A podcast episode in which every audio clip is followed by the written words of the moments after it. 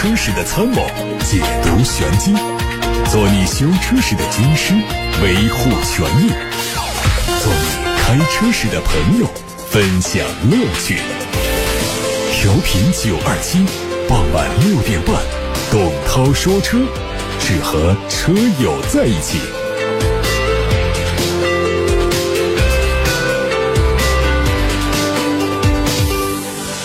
晚上好，各位车友，我是董涛，欢迎在六点半到七点半准时听直播。在收听同时，可以通过热线电话八六八六六六六六和董涛说车的微信公众号参与节目，提出选车用车的问题，我们共同探讨。看新闻，最近工信部对纯电动乘用车技术条件公开征求意见，主要涉及两个方面：一是对原纯电动乘用车技术条件做修订更新；二是增加针对微型低速纯电动乘用车的技术要求，包括增加微型低速纯电动乘用车的定义，以及增加动力性、制动性。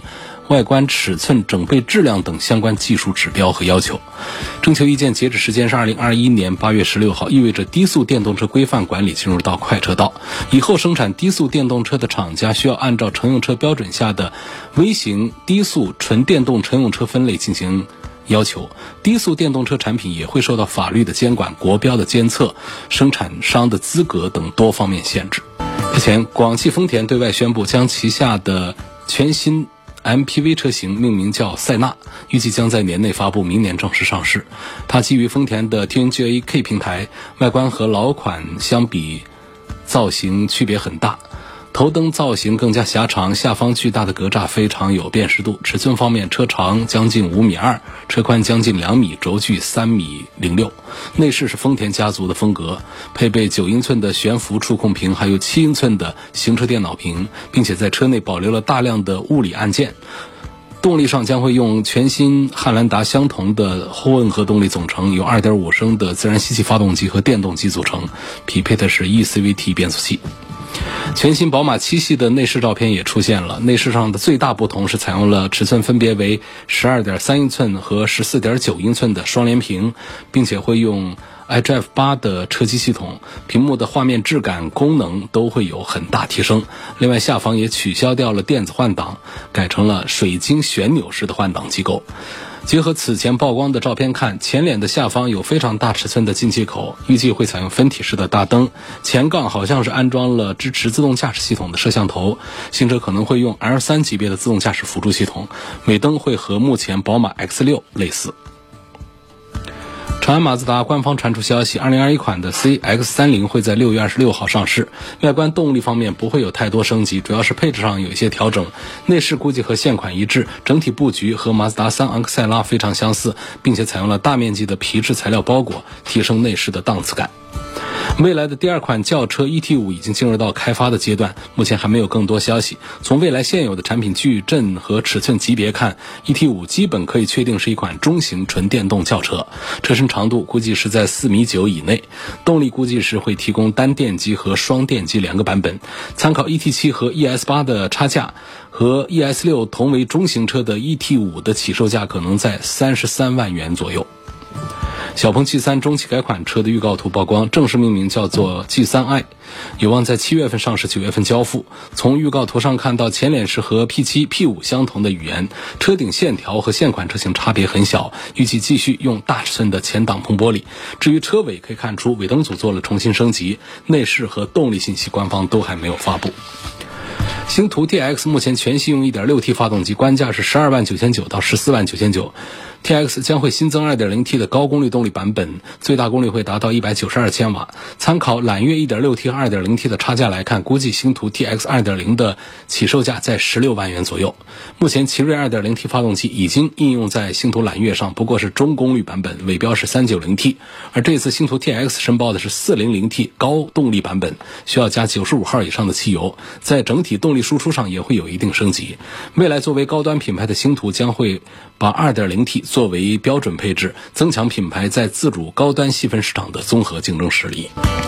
而汽车新动版 E R 六上市，三款车型的补贴后价格十六万二千八到二十万零八。外观最大变化是增加了黑武士运动套件，前脸是横向贯穿式的红黑装饰条，搭配的是红色的 R 汽车标志。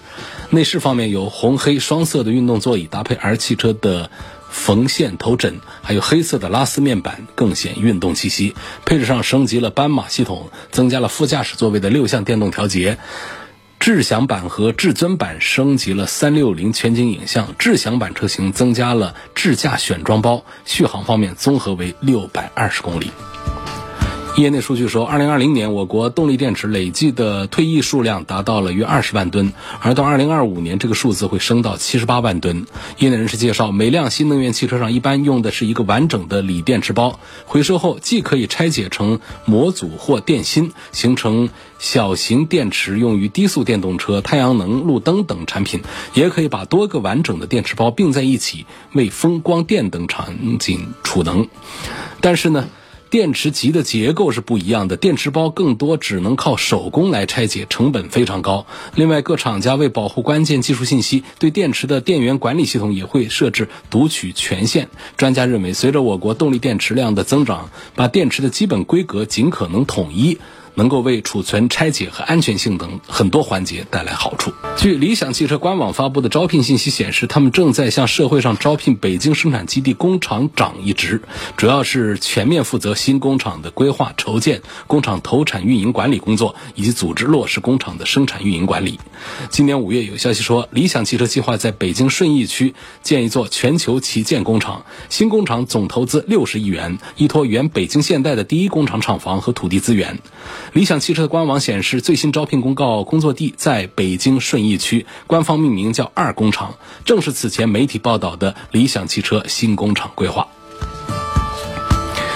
日前，广汽埃安无声的轰鸣第四季智能车驾驶体验与营在武汉火热启幕。这次武汉站活动，广汽埃安带来了全系车型，还打造了极速加速、超稳、遥控泊车、自动驾驶。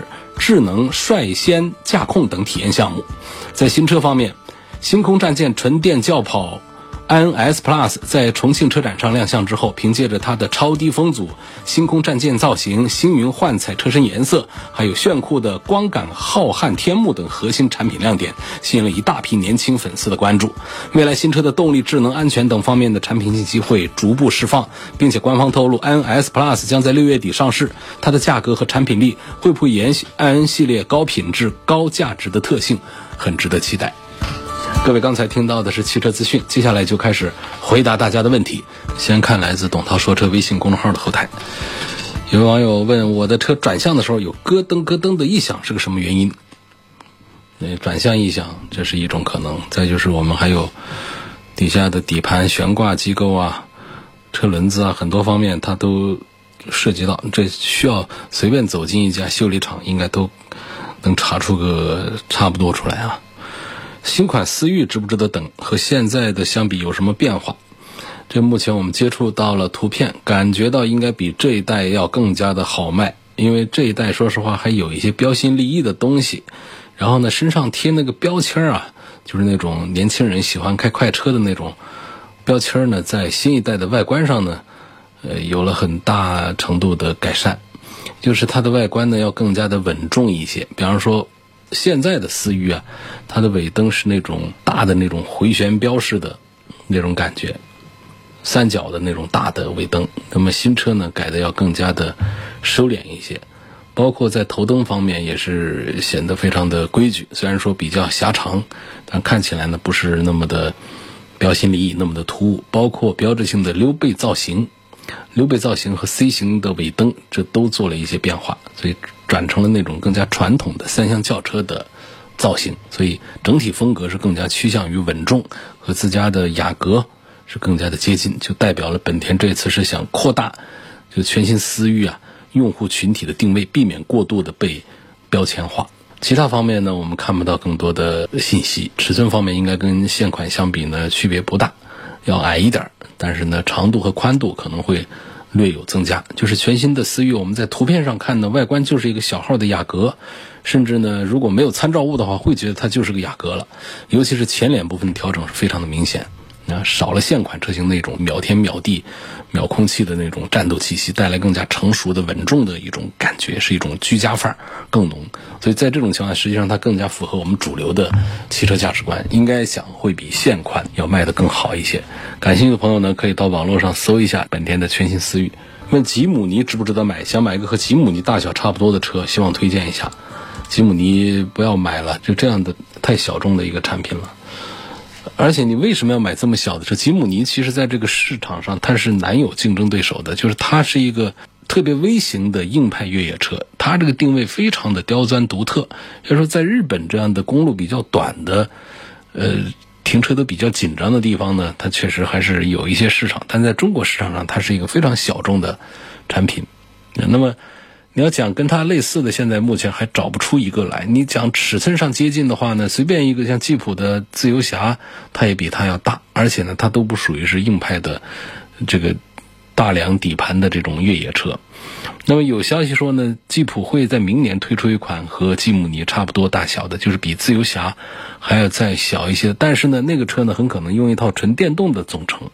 就是用电气化的策略啊，那这个车也会用 PSC 集团的模块化平台。吉姆尼的竞品其实目前在市场上并不容易找到。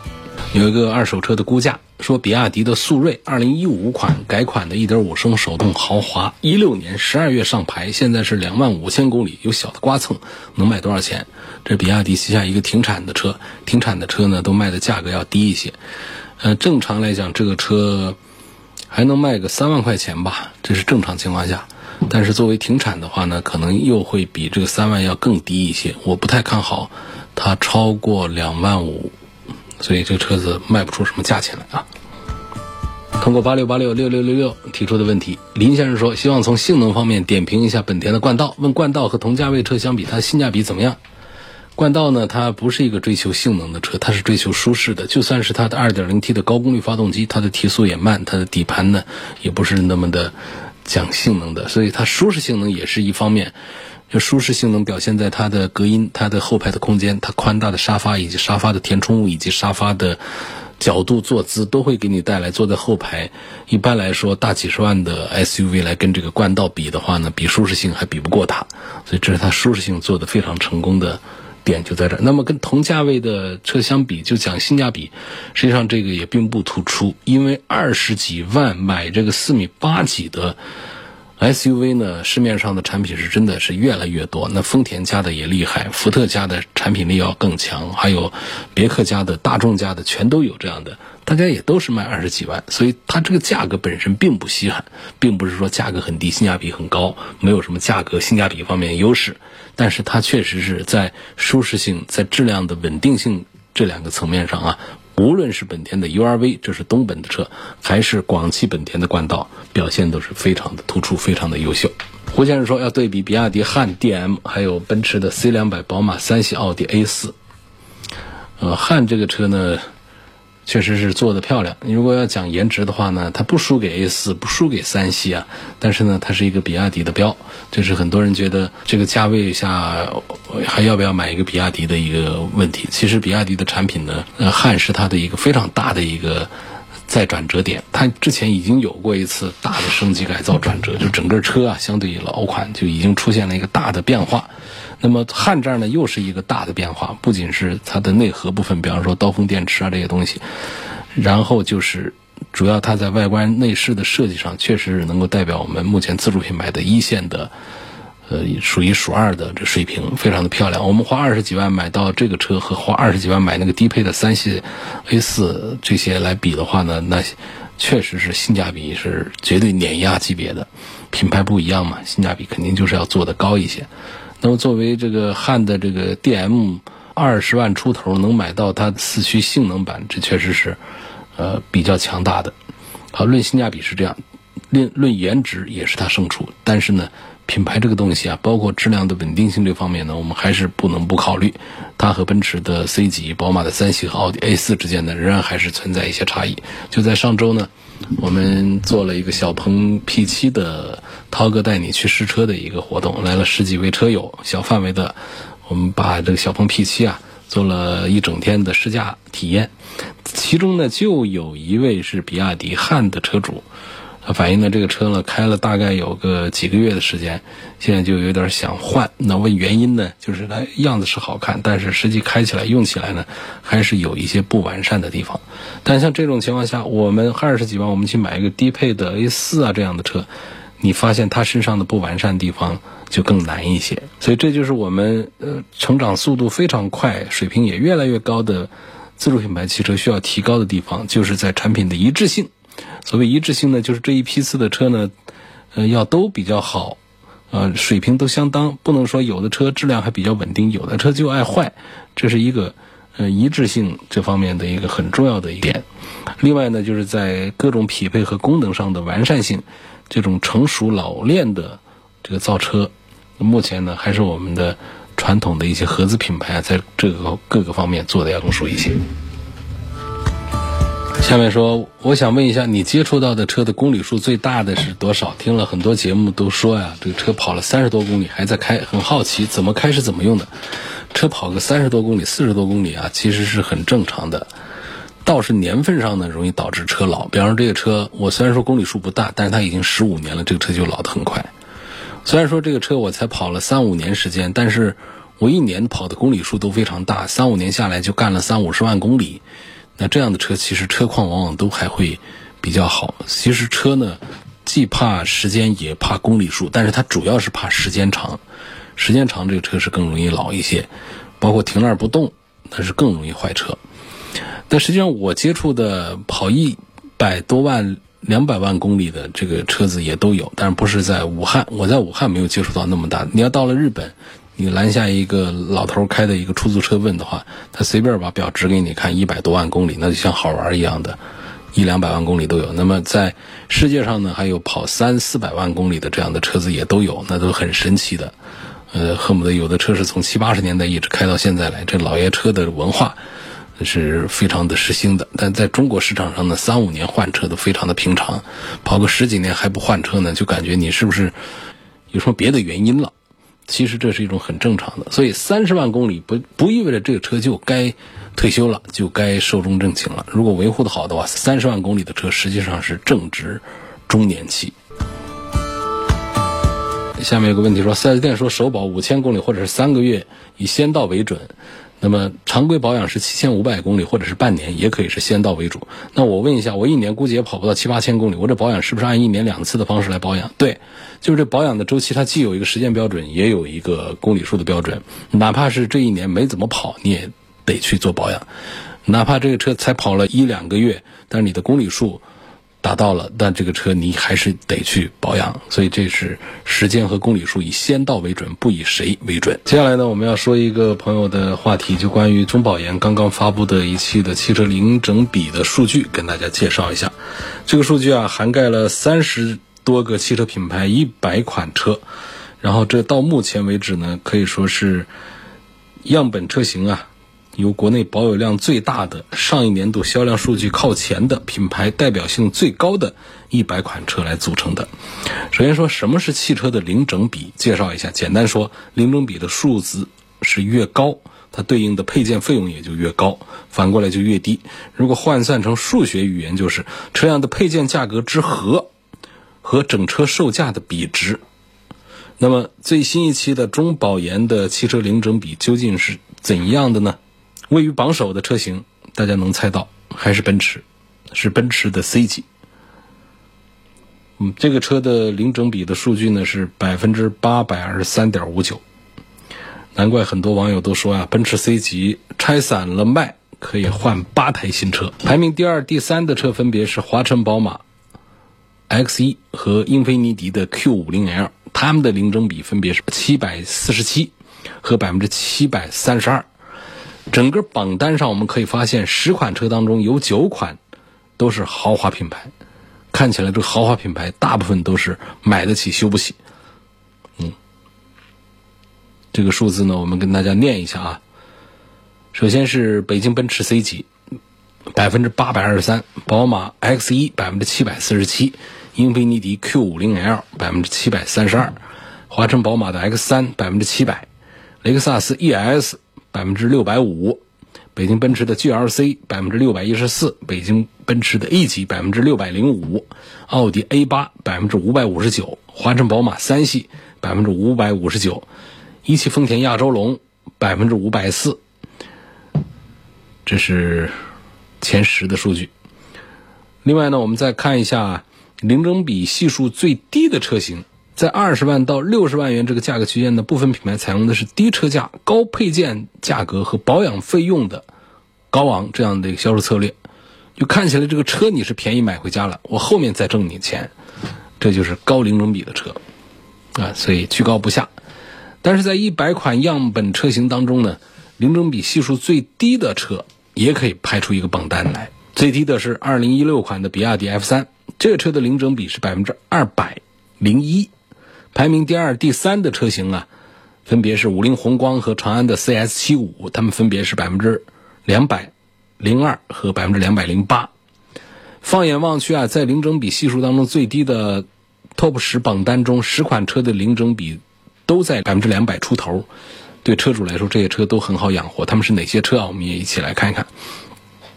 他们分别是比亚迪 F 三、五菱宏光、长安 CS 七五、宝骏七三零、一汽大众 CC、吉利远景 SUV、上汽通用别克 GL 八、一汽大众速腾、宝骏三幺零、上汽通用英朗，啊，就这几个车，他们的零整比的系数最低，好养活。其实呢，大家也不难发现呢，像五菱宏光啊。宝骏七三零啊，宝骏三幺零这些车呢，它的维保费用比较低，随随便便找一个汽修店都可以搞定。当然，车主也不愿意花大的价钱去修车，这就促成了车辆零整比是处在一个很低的水平。还有上汽通用的别克 GL 八、英朗、大众速腾这样的跑量车，配件都非常好找，这也在一定程度上降低了这几款车的零整比。那么价格越贵，零整比越高，是不是这样的一个道理呢？通常来讲，大致是这样。这个报告当中啊，比较了五个整车销售指导价格区间内车型的零整比系数均值，三十到五十万元区间的车的均值是最高的，他们达到了百分之五百五十七。其次是五十万元以上的车型，他们是百分之五百零八。十万元以下价位的车型的零整比系数最低，最好养活，他们只有百分之。两百九十三，这次所选的一百款车型啊，分布在五个价格区间，分别是十万元以内、十到二十万元、二十到三十万元、三十到五十万元以及五十万元以上级别。各价格区间零整比最低的车型分别是比亚迪 F 三、长安 CS 七五、一汽大众 CC、一汽大众奥迪 A 四 L，还有梅赛德斯奔驰 S 级。没听错啊！在五十万元以上级别里面啊，零整比系数最低的车型竟然是梅赛德斯奔驰 S 级，而全系里面零整比最高的是梅赛德斯奔驰的 C 级。那么零整比还比较高的车型呢，还有一些啊，像广汽本田的风范呐、雷凌呐等等。其实呢，这次的中保研发布的数据当中呢，还有一个点值得大家关注啊。那就是车灯前大灯单件零整比，这是不是觉得挺有意思的一个话题啊？根据榜单的数据显示呢，前大灯单件零整比排名前十的车型当中呢，最高的是二零二零款的奥迪 Q5L，它的前大灯的单件零整比是百分之十，能听懂意思啊？也就是说，买十个大灯呢，就可以买个车了啊。有这样的一个意思在里头，就贵。其实车的保险杠啊，大都是不贵，前后杠、前后灯都是容易破碎的易损件，尤其是大灯要比尾灯破碎的可能性更大一些。那么这个单另的来一个前大灯单件的零整比出来的话呢，就是表达了这么一个意思：这个比较贵重的易损件，它们到底是有多贵？刚才说到了排名前十的零整比当中呢。最高的是二零二零款的奥迪 Q5L，它的大灯单件零整比是百分之十点五六。另外呢，奥迪的 Q3A4 也上了榜，所以这个奥迪登场的绰号绝对不是浪得虚名。前大灯单件零整比最高车型当中，这些大灯一般都有独特的一些技术结构，损坏之后呢就只能换没法修，所以呢，奥迪就是一家伤不起的灯厂。刚才说到这些汽车零整比的数据呢，可以让我们消费者更清楚地了解到车辆的维修成本和整车价格之间的关系。当然，评价一款车值不值得买呢？维修成本只是其中一项实用性较高的指标。建议大家在买车之前，最好是去了解一下车型的零整比。通过零整比的数据啊，它能够初步地了解到车辆日后的维修价位。只有做到心里有数。才能够更加从容地面对日后修车时候的尔虞我诈。那么这一篇文章呢，发布在微信公众号“好车榜”上。微信公众号“好车榜”上发布了这篇文章，最新的汽车零整比数据出炉，看看哪些车是你买得起、修不起的。下一个话题啊，我们来看来自八六八六六六六六，周先生说，希望从整车质量、驾驶感受三大件方面来对比一下宝马 X 五的 3.0T 和揽胜运动版哪款车更值得买。我觉得讲这个性价比的话呢，还是 X 五的要更厉害。它 3.0T 的 X 五呢，就是一个按官价的话呢，也就是一个。七十几万，然后还有一些优惠。但是揽胜运动的话呢，它的官价就要从九十万起了。那实际上在尺寸方面呢，揽胜运动也比不过宝马的 X 五，在三大件方面也比不过宝马的 X 五，在底盘的驾驶的品质方面，还有整车的质量稳定性，还有保值率各个方面来讲，其实都是宝马 X 五更便宜、更耐用，要胜出。所以这是宝马 X 五和揽胜运动之间的对比。张先生说：“讲一下这个宝马的叉一呀，我想买它一个2.0排量的，希望从动力和操控方面来考虑一下，这个买2.0排量的叉一值得它不值得？我还是应该买个1.5排量的呢？另外，这个车有油电混合的版本，问它技术成熟不成熟，电池耐用不耐用，换电池贵不贵？我觉得大家不用来考虑这个换电池的这个贵和便宜的问题，因为这都是。”多少公里，好多年以后才会涉及到换电池，可能十年以后，那个时候的电池呢，价格跟现在价格也不一样。你说现在我们的电池的发展水平啊，它可不是以年为单位，它恨不得是以月为单位，每个月都有新的一些数据和技术在发布，进步是非常快的。你十年之后这块电池到底是多少钱，我们现在说的没有意义。另外讲这个油电混合动力版本的叉一呢，这个车呢，我是对它的油电混合动力版本做过了深度的试驾的，我觉得它的纯电续航水平还是比较强大的，就是价格啊有点不便宜。呃，所以这个性价比也并不好。单纯讲这个油电混合的这个车的话，一百一十公里的纯电续航里程，我觉得还是不错，成熟度也没有什么问题。就是个三十九万九千八的价格，呃，让我根本就不推荐这个车。好，那么在它的一点五 T 的三缸机和二点零 T 的四缸机之间呢，我显然是跟大家推荐应该买它的二点零 T。呃，实际上现在优惠完了，二点零 T 呢，也就是在二十五万左右就可以买到。呃，如果说我们买它顶配，那其实是更好了。顶配呢，不仅是四缸 2.0T，还配上的是宝马家里配合的非常好的 ZF 公司的八速的手自一体的变速箱。所以我常常在很多车上来推荐大家买他们的低配，但是在宝马 X1 上，包括在宝马的一系上，我从来都是推荐买他们的顶配去。本身现在又有优惠，不到三十万价格买它一个 X1 的顶配，三大件成熟，然后空间巨大。还是一台宝马，花了二十几万，这怎么不行呢？很划算的一个事儿。还有一位朋友问到了一个大家很久没有提到的产品，叫福特金牛座，说这个车跟奥迪 A 四比怎样？金牛座啊，大家都评价很好，但是销量一直跟不上。问它是品牌溢价方面还是质量方面不确定因素导致呢？这福特还讲个什么品牌溢价？所谓品牌溢价是，这个车光车卖二十万，加了一个标，它卖三十万，这个就溢价十万块钱，这叫品牌溢价。你福特这个金牛座，说实话，它真的就值个二十五万，但是它根本卖不下去了，已经几乎是个不存在的东西，在二十万的下方了，这不是一个品牌溢价能力的问题了。那这完全就是一个产品力尚可、品牌力不够的问题。那我们来分析一下这个车啊，有些什么原因导致呢？金牛座呢，它是一个将近五米长的车，它应该定位叫做一个 B 加级别的轿车。那我们熟知的这些 B 加级的轿车呢，就包括了丰田的亚洲龙啊等等这些车，呃，都还是很不错的选择。这个市场啊，有些事儿就非常悬啊。有市场就有竞争，有竞争就会有输赢。有时候销量差的不代表这个车产品不好。金牛座其实就是这样，就是福特也是个百年品牌。福特这个品牌在国内市场也是征战好多年，旗下产品也比较多。但这几年确实是很多人在吵嚷着说，百年福特是毁于长安，跟长安合资的长安福特啊，产品质量的控制，包括新车型推出，各个方面掉链子。那么在这样的情况下，福特的金牛座。不可能有好的结果。说一个十来万的福特呢，大家冲着它车好也就买了。那么花二十几万来买一个车的话呢，就是要不然就大家就花更便宜十几万块钱去买一个福特蒙迪欧去了。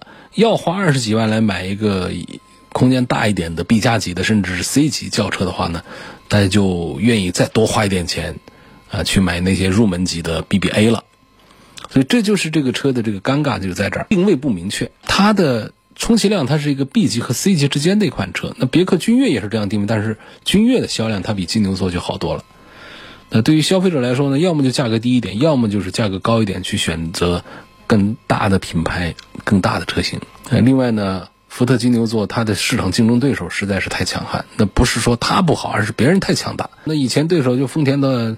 皇冠呢，别克的君越这样的车，现在的对手呢就要讲什么？讲亚洲龙，讲新君越，讲雷克萨斯的 ES。你面对这样的对手，你怎么打？怎么有胜算？这个车现在越来越被别人遗忘的原因，还有就是其他的品牌方面，安福特给金牛座带来的灾难。所以现在说这个金牛座是一个失败的车型，失败的产品，一点都不为过。今天就说到这儿，感谢各位收听和参与晚上六点半的节目，六点半到七点半，董涛说车每天直播。错过收听的，欢迎通过董涛说车的全媒体平台找到往期节目的重播音频。他们在微信公众号、微博、蜻蜓、喜马拉雅、九头鸟车家号、易车号、百家号上都有分布，都有董涛说车的专栏。我们下次节目再会。